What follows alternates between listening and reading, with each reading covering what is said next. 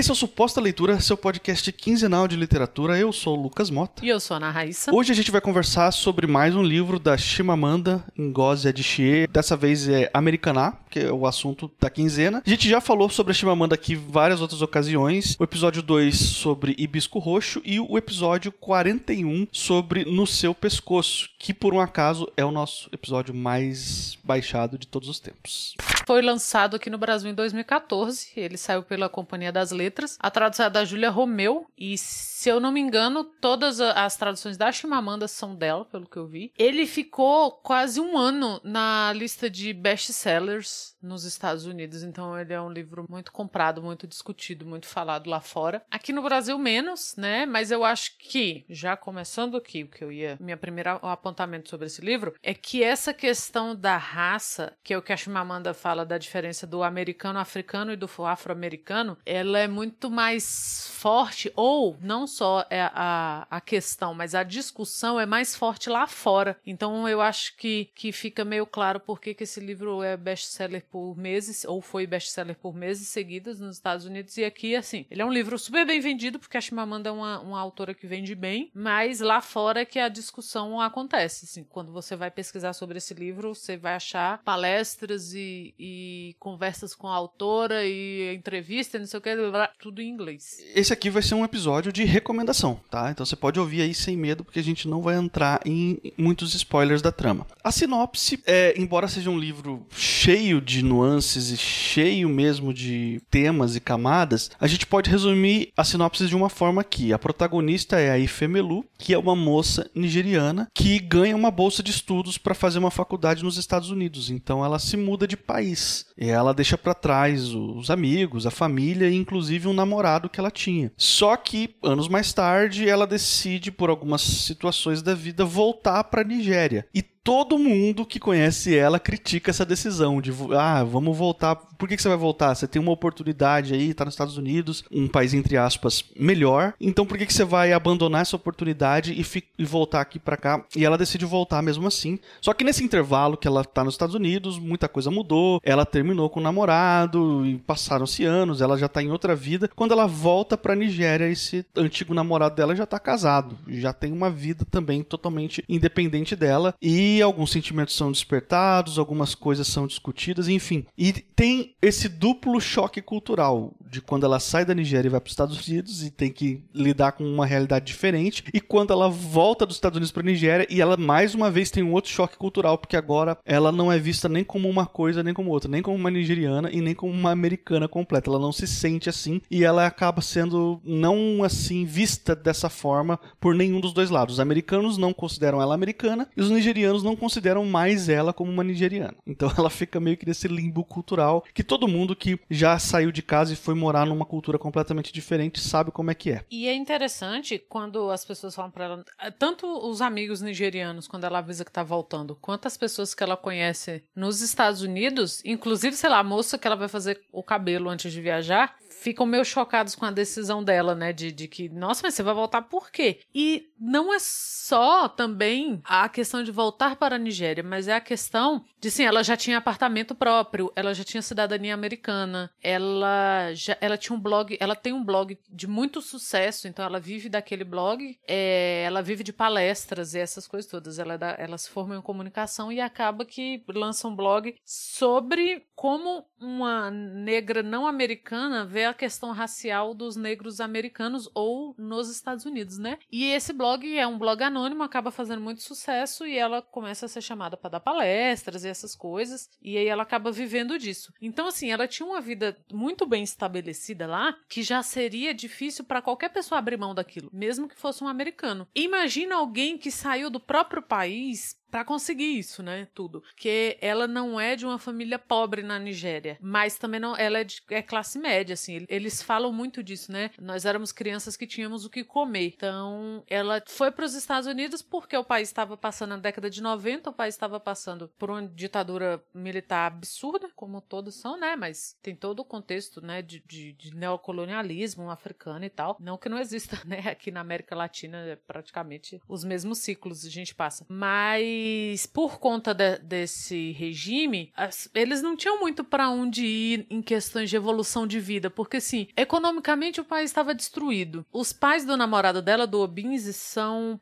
a, a mãe, aliás, é professora universitária e é um assunto que sempre surge, né, nos livros da Chimamanda, porque os pais dela, dela eram professores universitários. Então ela, ela sempre coloca essa questão do professor universitário que não consegue dar aula. Ele não consegue dar aula porque ele não recebe, ele não consegue dar aula porque a universidade está caindo aos pedaços, ele não consegue dar aula porque eles são censurados o tempo todo pelo governo. Então, se você é uma pessoa que acha que greve não adianta, greve atrapalha, ah, mas a greve vai atrapalhar a minha formatura porque eu sou um floco de neve. É bom para repensar isso aí também. Mas assim, eles vivem num, num, num sistema crônico de professores terem que fazer greves o tempo todo, pelo mínimo, assim. Então, você tem professores que, que são retirados de sala de aula por causa do, né, de censura, essas coisas. Você tem professores que, que não conseguem dar aula porque eles, eles falam assim: a gente não recebe, a gente não tem o que comer, como que eu vou dar aula? E aí ela consegue essa bolsa de estudo e o sonho de todos os colegas dela é sair dali. Por isso, assim, ah, vou, vou estudar fora, é, vou conseguir terminar a faculdade e tal. E é uma coisa interessante, que por essa eu não esperava, porque eu não tinha lido a sinopse antes de começar a ler o livro, é que o Obinze, o namorado da Ifemelo, ele, ele tá o tempo inteiro, assim, a mãe dele dá aula de literatura em língua inglesa, e ela deixa claro que não é literatura americana, é literatura em língua inglesa. Mas o, o Obinze, ele, ele é muito apaixonado pelos Estados Unidos. Ele só lê livro americano, ele só vê filme americano, ele sabe tudo de cabeça, assim, apesar de nunca ter ido para os Estados Unidos, ele sabe tudo dos Estados Unidos. E ela achava meio bobo, assim, essa, esse apego dele com os Estados Unidos, sempre achou. E quem acabou indo para os Estados Unidos é ela. Ele chega aí para a Inglaterra, mas depois que ela já tá lá há muito tempo e tal. Então ela que nunca teve esse apego, né? E a mãe do Obinze fala que não entendia o apego que os jovens da idade deles tinham com os Estados Unidos, porque o ensino americano, o ensino superior americano era tão bom quanto o ensino médio britânico, né? Aí você começa a ver que a escolha aí não é uma escolha por um lugar melhor, é pelos Estados Unidos como ideal, é o ideal do que os Estados Unidos representa, né, para aquelas pessoas é, é, é aquele sentimento de você que eu acho que é uma, uma coisa que quando as pessoas pensam em morar fora, elas têm isso na cabeça, por exemplo, você pensar em Estados Unidos ou então vamos dizer aqui, sei lá, França, qualquer outro país que, que seja dito de primeiro mundo, você pensa assim, poxa, esse país tem um, sei lá, uma economia forte, é um nível de vida bom, as pessoas são, sei lá, tem mais oportunidades, não sei o quê, eu também quero. Só que a gente não conta muito com o fato de que você vai viver lá não como um igual, você vai viver como um imigrante. E é muito difícil um imigrante levar a vida num país estrangeiro, a vida que o estrangeiro, né, o nacional daquele país tem. Não é a mesma coisa. E aí a gente vê nesse livro que tanto não é a mesma coisa e é menos a mesma coisa ainda quando você é negro e você vai morar num país de maioria branca, como é os Estados Unidos, ou europeu, como, como é quem vai pro, pra, pro Reino Unido, né? Que eles também ainda têm essa migração forte de gente pro Reino Unido. Então, ela, ela trabalha muito essa questão do imigrante e do imigrante negro, sabe? Para você ir num, num, país que a Chimamanda fala sempre em entrevistas que os Estados Unidos são feitos em cima da questão da raça. É para eles é fundamental a divisão de raça, porque não basta você ser branco para ser branco nos Estados Unidos. Latino branco, não, latino claro que eles chamam, não é branco. Você é branco se você for de determinados lugares da Europa, não é, ah, europeu é branco. Então assim, italiano não é branco, espanhol não é branco, irlandês não é branco. Eles têm todas essa, essas nuances invisíveis que é fundamental para os Estados Unidos se manterem como potência. Eles dividirem, assim. Eles não querem ser uma grande nação branca. Eles querem ter o mínimo de brancos mandando em tudo. É, isso é muito curioso. É uma das coisas que, assim, mais me chamou a atenção no livro, né? Porque a Ifemelu fala que enquanto ela estava morando na Nigéria,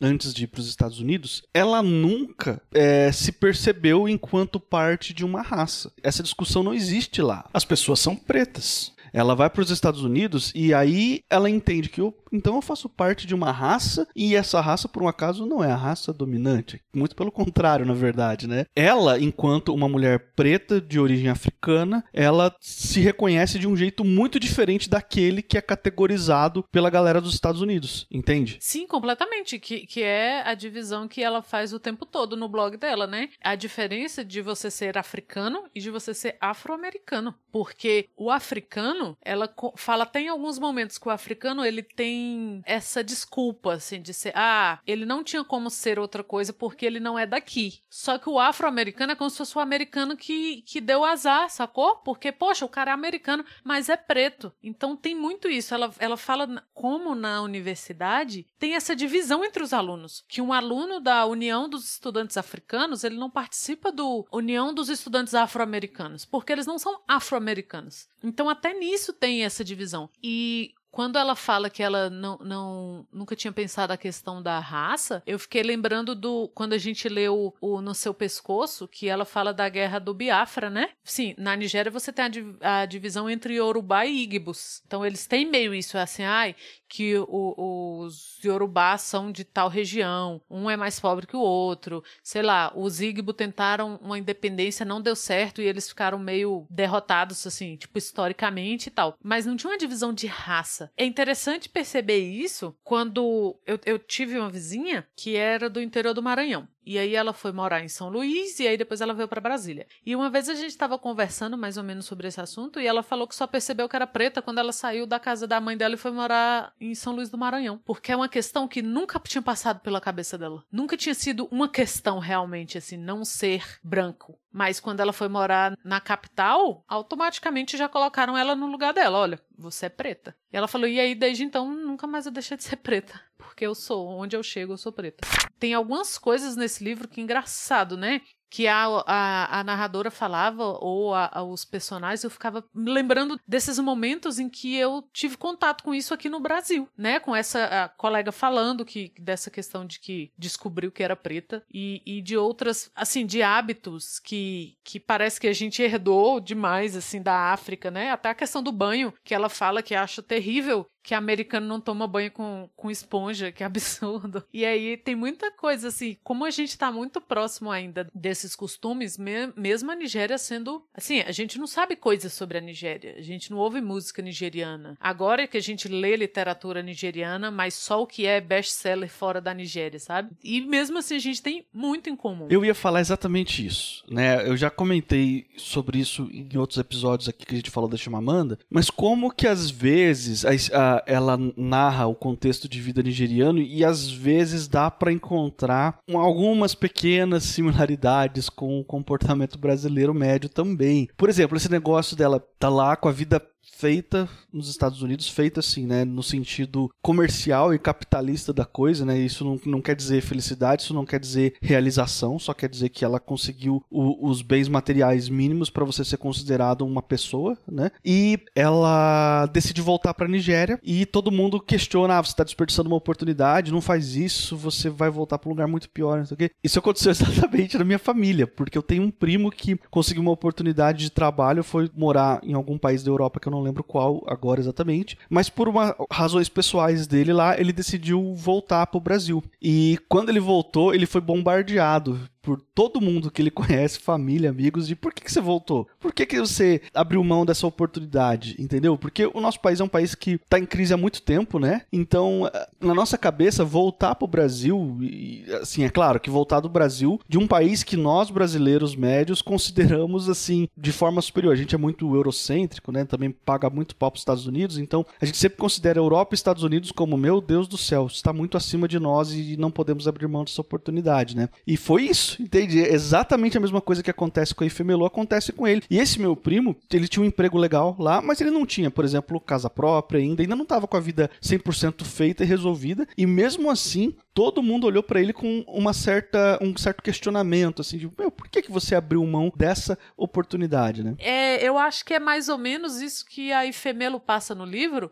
de que, assim, ninguém pergunta para ela assim, porra, você tá feliz de voltar pra Nigéria? Porque ela ainda tinha família lá, ela tinha um pai, aliás, ela nem tinha família nos Estados Unidos, ela tinha uma tia, mas assim, pai e mãe eram, moravam lá e tal, na Nigéria ainda. Ninguém perguntou assim, pô, nossa, como é que tá essa, essa decisão? Você gostou? Quais são são seus planos? Não, a galera já partia do pressuposto de que ela só podia estar tá fazendo bobagem, né? Nossa, mas você já tem tudo. Que bobagem, que besteira. Para que que você vai voltar? E ela entrou em contato lá com um grupo considerável de pessoas que tinham saído da Nigéria e que eu imagino que, que era que era incomum acontecer isso, que era sair da Nigéria e voltar, porque ela encontrou com esse grupo que assim, no momento que ela voltou, alguém já falou: "Nossa, você tem que conhecer fulano, ele também foi e voltou". Porque eram jovens que na época achavam uma boa ideia. Não, pô, a gente já saiu, já se formou, já conseguiu né, um, um, determinado conhecimento ou se firmar em determinada área e a gente vai voltar para a Nigéria e é aqui que a gente vai abrir empresas, é aqui que a gente vai fazer, sei lá, escrever ou ser os, os que eram artistas, os que eram do comércio, os que eram da, sabe? E então você vê que não era uma questão só dela, era uma questão meio geracional isso de voltar. O que não é ruim, só que olha como a, a cabeça da gente, tanto aí agora tanto brasileiros como com os africanos, né, de que ai que bobagem você você perdeu a oportunidade de estar num país estrangeiro. Meu Deus, o colonialismo não sai da cabeça, assim, é, é tá, tá no, na nossa genética. Essa mentalidade do brasileiro de achar que é melhor você ser o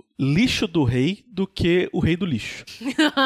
eu gostei dessa. Entendeu? Aqui no Brasil, pro brasileiro médio, você no máximo vai ser o rei do lixo. E lá fora você vai ser o lixo do rei. É muito melhor do que ser o rei do lixo. Entendeu? Pois é. E nem é, bicho. Não, não é, porra nenhuma. É. Como é que as pessoas ainda caem nessa mentalidade de sei lá, terra da fantasia dos Estados Unidos, sacou? Porque a gente sabe que essas coisas são determinadas por outros fatores, não é? Nossa, lá tem puta oportunidade de emprego, é só você ir acordar cedo e trabalhar muito que você vai ser. Não é, a gente sabe que não é assim. Não, não é não. Se o problema do Brasil fosse acordar cedo para trabalhar, a gente era potência. Quem não conhece alguém que acorda quatro da manhã para pegar um ônibus, cinco da manhã para pegar um ônibus? Não, e assim, e por que que todos os americanos não são milionários, né? Por que que lá só 1% da população concentra as riquezas também, do mesmo jeito? Jeito que aqui. É, por, é porque esse sonho americano é, na verdade, uma mentira. É uma mentira, a galera fica meio viajando. Eu entendo quando o né, no livro, né, que os nigerianos têm que sair de lá pra conseguir fazer faculdade, essas paradas. Eu entendo. Sim. Eu entendo, sabe? Que tem Agora, toda uma questão política, né, que tá rolando ali também. E é o que a mãe do Obinze fala, né, do, ah, mas por que logo os Estados Unidos? Vocês podem ir pra qualquer outro lugar já que vocês vão. Isso é entendível. E eu acho que tem que rolar mesmo. Pô, o mundo não é, sabe? Nossa, fulano deu sorte de nascer americano. Foi por total coincidência. Então eu acho que esse negócio de fronteira, essas coisas, é, é um meio um, super burrice. Mas você abrir mão, essa coisa que você falou do rei do lixo aí, você abrir mão do que você tem para fazer qualquer outra coisa só porque em outro país, é um pensamento tão danoso quanto. Porque o capitalismo é escroto lá em qualquer lugar. Você vai estar tá numa condição de imigrante lá. Então você não vai levar a vida que um americano, nas suas condições aqui no Brasil, leva. Não vai. E aí você fica meio que sonhando com uma coisa que, cara, infelizmente, olha, eu posso mudar hoje pra Islândia. Eu nunca vou ser um islandês. E, e você pode ter essa, sei lá, ah, na minha área, o país tal é muito bom, então eu vou para lá e tal. Agora você pega eu, que sou revisora de texto, e eu trabalho com língua portuguesa e português do Brasil. Ainda bem que passou a época dos colegas, sei lá, chegou uma, não sei se você teve isso, mas tem uma época que seus colegas estão assim, mas por que que você não tenta ir para tal lugar? E eu tive muito isso. Nossa, tá abrindo uma bolsa de estudos na universidade e tal. Gente, eu sou revisora. O que, é que eu vou fazer em qualquer outro país? Eu, eu trabalho com português do Brasil, sacou? Só pra ir para outro país? Eu. Ah, ainda bem que passou, porque que saco.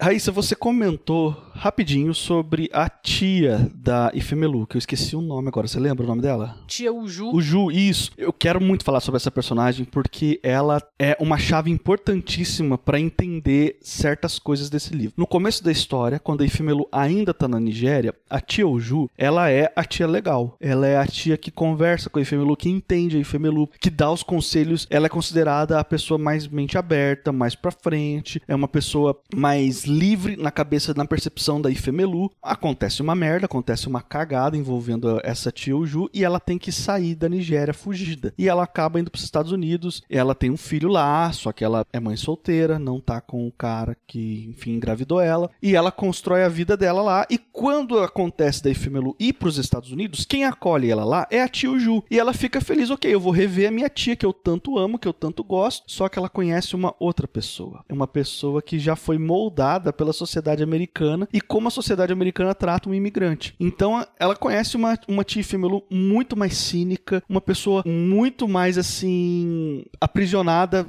aquela imagem de pessoa livre e pessoa para frente, empolgada, é completamente diferente. Ela se sente uma uma pessoa muito mais presa às regras do jogo americano. E é um choque pra Ifemelu perceber, poxa, aquela pessoa que era uma referência de liberdade para mim, agora é uma das pessoas que está tentando me aprisionar aqui também dentro dessa sociedade, né? E tem uma hora que ela fala com a tia assim, mas você, sei lá, tem a, a tia tá meio que saindo com um cara X lá. E ela fala, mas nossa, mas na Nigéria esse cara não teria coragem nem de olhar para você, assim. E ela vira e fala, e não é a única vez no livro que ela fala, você não está mais na Nigéria. E tem isso, assim, com, como os valores da pessoa mudam. E ela fala muito isso das mulheres, que homens que, que não teriam coragem de chegar naquelas mulheres por elas serem muito mais livres, muito mais cabeça aberta, muito mais para frente dentro da sociedade deles, a situação de imigrante derruba tanto essas mulheres que elas passam a aceitar qualquer coisa, qualquer relacionamento, a tia, ela fala da diferença da tia, como a tia era uma mulher bonitona, né? Ela tinha os cabelos assim assados, a pele assim assada, ela tava sempre cheirosa, ela tava sempre com as roupas assim assadas. E quando ela conhece a tia lá, ela não trança mais o cabelo, tá sempre com a pele descuidada, porque ela tem três empregos. É, ela era médica na Nigéria. E lá ela teve que arrumar os empregos wherever, enquanto fazia provas para conseguir começar a residência. Então ela teve que começar tudo de novo nos Estados Unidos. E para isso, para sustentar o filho dela, dela, ela tinha que estudar e ter três empregos. Que é um negócio que americano tem que eu não consigo entender, bicho. Eu só lembro do Todo Mundo Odeia o Chris. Esse negócio de você ter dois, três empregos. Cara, e assim, você tem dois, três empregos e você não consegue pagar as contas. Não é como se você estivesse nadando no dinheiro, né? Ah, claro, com certeza, né? Mas é, é, é muito curioso ver, através dessa personagem da tia, como que se dá esse choque cultural. E outra coisa também que me chama atenção nesse livro aqui, Raiz, é porque ele, por todas as questões culturais e raciais que ele lida e lida de forma brilhante, porque afinal de contas é uma escritora brilhante trabalhando aqui. Tinha tudo para ser um livro que vamos criticar a sociedade americana branca conservadora que fica negando a existência do racismo, que fica diminuindo a luta dos pretos e tal. E ele não vai para esse lado. Ele vai pro lado justamente da sociedade que se diz um pouco mais progressista e, e mostra o quanto que esses caras são racistas também pra caramba e que eles ainda não entenderam a,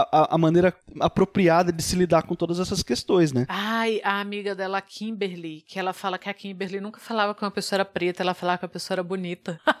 e é. aí ela diz assim, um dia, você não precisa chamar todo preto de bonito. Um preto pode ser feio também. E a moça chega a sentir um alívio. Porque eu não, não vou entrar no mérito da sociedade brasileira, falando do que o livro mostrou pra gente. Mesmo os americanos mais progressistas, eles não sabem lidar com a questão da raça. Ela falou de uma, de uma colega que ela teve de, de faculdade que parecia assim ser completamente alheia à raça, ela não era uma pessoa racista nem nada, mas um dia elas foram assistir a palestra e a moça vira e fala assim: "Como é que chamaram um judeu para dar essa palestra?" E ela fica assim: "Uai, qual o problema do judeu? Porque deles não tem essas questões, né?"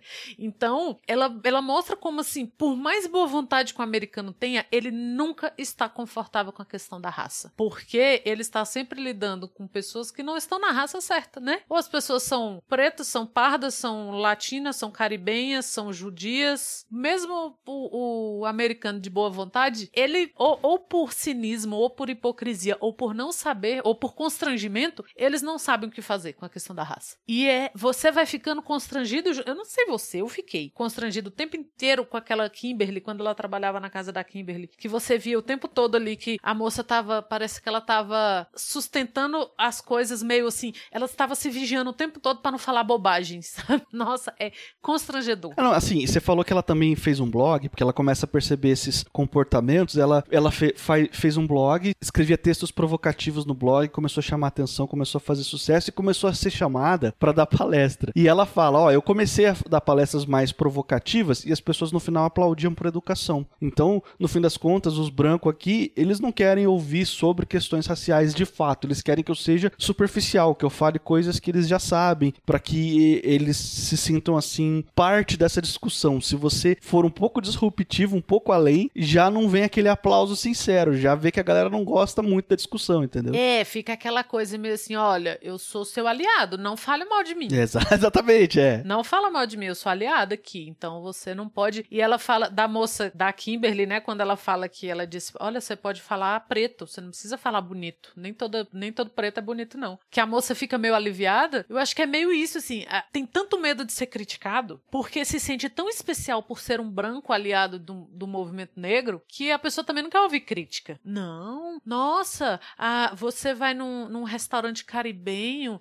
e a pessoa que cuida do seu cabelo é latina e você tem uma amiga preta, tá ótima. Nossa, como você mudou a história de vida do racismo, sabe? E aí ela fala, né, começa a fazer palestras com o que as pessoas querem ouvir, porque afinal de contas é de onde ela tá tirando a grana dela. Exatamente, porque é aquela coisa, né, Raíssa? Todo mundo tem boleto para pagar e aí, né, tem que fazer o que tem que fazer para poder pagar esses boletos aí, né? Ah, é o que a gente fala aqui em casa, viu? Ganhar dinheiro é a coisa mais difícil que tem, porque você tem que passar por cima de algumas coisas. E assim, você via que no blog ela não passava. Então, no blog, de vez em quando, ia alguém lá xingar, essas coisas. Tá? E quando ela volta pra Nigéria, que os amigos dela, que ela fala, ela tem uma amiga e tem esse ex-namorado. Eles passam a saber que ela tem um blog, porque eles não sabiam, e eles vão ler, eles falam assim: Nossa, mas não entendi nada daquele blog.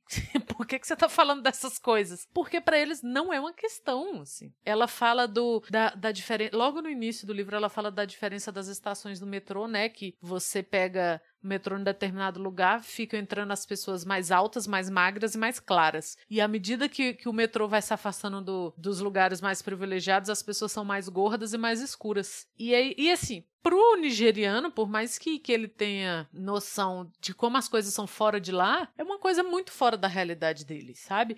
Eu imagino que pra gente seja como a discussão é, com a questão judaica, assim, e não, não falando do Estado de Israel, que é um Estado genocida que não deveria existir. Fecha parênteses. Mas falando da questão do judeu, o imigrante mesmo. Porque aqui pra gente não tem, assim, brasileiro não tem essa questão, sabe? O imbecil do, do Gentili tentou fazer uma piada uma vez e caiu super mal, como tudo que ele já fez fez na vida, porque assim, a gente não tem esse preconceito com judeu, porque a gente não tem motivo para isso. É a mesma coisa de dizer que brasileiro tem preconceito com, sei lá, italiano. Não, pra gente é branco, sabe? São, são brancos, sei lá, não tem essa questão. E nos Estados Unidos essa questão é muito forte, então eles têm, ah, mas fulano tem um sobrenome judeu, a gente nem sabe qual é essa diferença. E a, a é a mesma coisa do nigeriano com a questão da raça, né? Para eles é, nossa, mas por que que isso é problema tão grande? E eles só percebem isso quando sentem na pele, quando saem. Você tem alguma consideração final que você quer deixar? Tenho. Enquanto livro, livro, livro, eu gostei mais do Hibisco Roxo. Mas é o que você falou uma vez, eu não lembro, num dos episódios que a gente discutiu da Chimamanda, você falou uma coisa que não saiu da minha cabeça, que a Chimamanda é uma ótima não ficcionista, como eu diria isso? Ela é que ela, você tinha comentado, não sei se você lembra que assim, ela com ficção, ela é maravilhosa, mas com não ficção é onde ela brilha. E eu senti que nesse livro, a questão desse livro não é a questão literária, não é a linguagem, não é a forma, é, são os assuntos que ela traz, mais do que, né, a, a questão da ficção. Não deixa de ser um livro sensacional, ele é um livro grandão, mas assim, você lê rapidíssimo porque a história te puxa, mas nesse livro você sente muito da Chimamanda não ficcionista. Tem muito da questão da não ficção ali, que ela usou a ficção como caminho. Cara, não tem como você terminar de ler esse livro e não querer ler alguma das coisas que a Chimamanda escreveu de não ficção. Eu acho que se você já leu, você deve ter percebido muito isso da, da, da Chimamanda lá, mas se você só leu a Chimamanda, os romances dela, depois de ler esse livro, vale a pena procurar os livros de não ficção dela, porque é ali que ela está a toda. Maravilhosa. Eu vi uma palestra de uma. Agora eu não sei se era americana, mas falando sobre o, esse livro, que a moça começa a, é, a, entrevista falando assim: estamos aqui com a Chimamanda, que é quase a Beyoncé. E é mais ou menos isso mesmo. É maravilhoso. é, eu, eu, eu, adoro a Chimamanda, assim, eu concordo com você. Eu gosto mais do Hibisco Roxo pelas razões que já foram tratadas lá no episódio número 2. Mas esse livro aqui, ele, ele tá longe de ser uma leitura fraca, uma leitura que passa batida. Assim, ele merece entrar no seu radar aí, ouvinte. Então, se você gosta desse tipo de literatura, considere ler Americaná também. E ó, eu ouvi dizer que a, a Lupita Nyong'o lá comprou os direitos para adaptação cinematográfica desse livro aqui, viu? Ah, eu ouvi dizer também. E aí, será? Não sei. Tamo, tamo na guarda da... aí. A Lupita é foda. Ela é. Vamos ver o que que sai. Estamos chegando ao final aqui de mais um podcast. Se por um acaso esse aqui é o primeiro suposta leitura que você está ouvindo, quero te lembrar que esse aqui é um podcast quinzenal. Sempre às quartas-feiras sai um episódio novo. Não esquece de assinar o nosso feed. É só procurar por suposta leitura em qualquer agregador de podcast. E a maioria das pessoas que escutam a gente escutam pelo Spotify. Então você pode procurar por suposta leitura lá no Spotify também. Nós estamos nas redes sociais. Então se você quiser participar da nossa nossa pequena, porém crescente comunidade de ouvintes é no Twitter, no Instagram, arroba suposta leitura. Você encontra a gente lá. Se quiser mandar um e-mail pra gente, é suposta leitura, arroba gmail.com. E eu também tô no Twitter e no Instagram. É só me procurar lá no arroba mrlucasmota. Eu tô no Twitter, é arroba na Raíssa, tudo junto com dois N's, dois R's, dois S e até a próxima.